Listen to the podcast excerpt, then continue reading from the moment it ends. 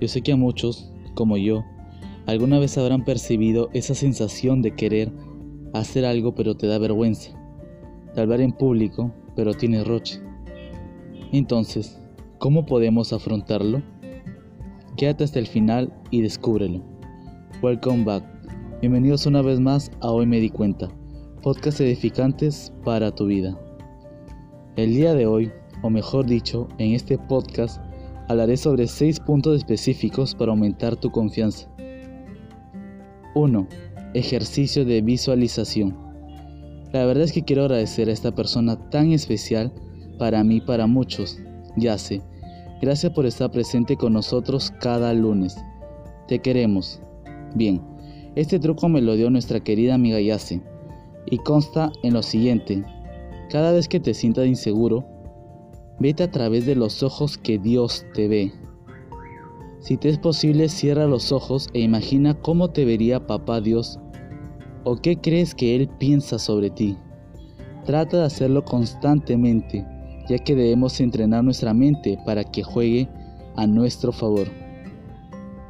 Recuerda que nuestro Papá Dios siempre nos ve con ojos llenos de amor, valentía y poder, como si fuésemos su tesoro más preciado.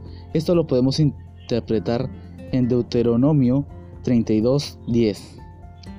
Lo encontró en el desierto, en la soledad rugiente, y lo cubrió, lo alimentó, lo cuidó como a la niña de sus ojos. Así como Dios nos ve, nosotros también debemos vernos así. 2. Orando y leyendo la palabra de nuestro papá, Dios. Nosotros tenemos el gran beneficio de estar en línea directa con Dios, por lo que debemos orar cada día más pidiéndole a Dios que nos ayude con nuestros problemas, en este caso la falta de confianza. ¿Y cómo Dios nos responde?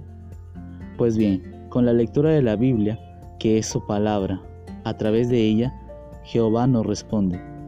Me he quedado sorprendido la cantidad de veces que yo no entendía algo, pero que me sucedía pero agarraba la Biblia. Antes de leerla le pedí entendimiento y entonces me respondía, justo en la medida que lo necesitaba. Lo anterior nos lleva a este siguiente punto. 3. Tener plena confianza en Él. ¿Acaso basta con solo creer? Pues no. Es muy importante creer en el Señor, pero este solo es el primer paso. Si queremos dar el siguiente, pues confiemos en Él, como dice en Juan 14:13. Y todo lo que pediréis al Padre en mi nombre, lo haré, para que el Padre sea glorificado en el Hijo. Hay una enorme distancia entre creer y confiar, pues ya al confiar le estás diciendo a Dios que se encargue de todo. Al hacer esto, te liberas de cargar con tu desconfianza, pues sabe que Él se encargará, y mucho mejor que tú y yo. 4 reconocer tus talentos y dejar que brillen. Es muy probable que alguna vez hayas oído de la parábola de los talentos, del Evangelio de Mateo 25, del 14 al 30. Nos habla de un hombre que llamó a sus siervos y les dio conforme a sus capacidades. A uno cinco talentos, a otro dos y a otro uno.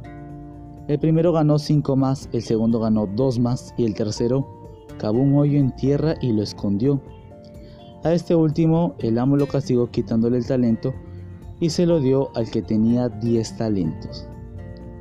En la parábola de los talentos Dios confía sus dones o talentos a los hombres con la obligación de que los desarrollen y espera una respuesta fructífera por parte de cada hombre. Papá Dios no quiere que desperdiciemos nuestros talentos por miedo, exceso de preocupación o cobardía, pereza o por creer que no puedes lograrlo es decir, por no confiar en ti mismo. Así que adelante, Dios quiere verte brillar. 5. No te compares con los demás. La comparación puede hacerte sentir mejor que los demás o peor, y ninguna de las dos cosas es buena. La Biblia nos dice que ninguno se crea mejor de lo que realmente es. Sean realistas al evaluarse a ustedes mismos.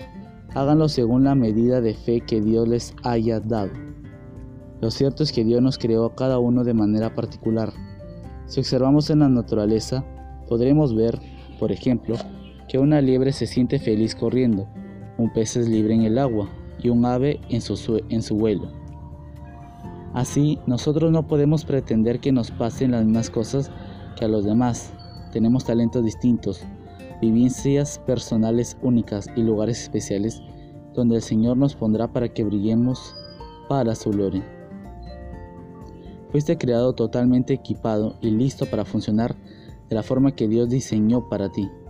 Serás libre cuando seas realmente tú mismo, sin intentar copiar lo que Dios le dio a otros. Con este último consejo quiero culminar este provechoso podcast. 6. Eres una persona capaz. En Filipenses 4, cuando el apóstol dice, Todo lo puedo en Cristo que me fortalece, está hablando de contentamiento. Él había aprendido a depender de Cristo y estar alegre sin importar lo que estuviera pasando. Esto es lo que debemos aprender de este versículo y lo que estamos llamados a imitar de Pablo. Por esa misma razón, él escribe en el versículo 9, Pongan en práctica todo lo que han aprendido, recibido y oído de mí, todo lo que me han visto hacer y el Dios de la paz estará con ustedes. Entonces, si queremos hacer algo con confianza, tenemos que trabajar y para ello necesitamos practicar una y otra vez las habilidades adecuadas que nos permiten conseguirlo. Recuerda que todo proceso toma su tiempo. La cuestión es empezar a querer transformarlo. En este primer día del mes, 1 de octubre, te deseo 31 días llenos de paz y amor. Bueno, esto ha sido todo por hoy. Agradezco infinitamente a Dios por haber coincidido contigo en este maravilloso podcast. Si te ha gustado, no olvides compartirlo con tus seres queridos. Recuerda que lo que te hizo bien a ti puede ayudarlos a ellos también. Para estar al día en nuestros podcasts, síguenos en YouTube, Facebook y Twitter. Nos vemos en el siguiente episodio.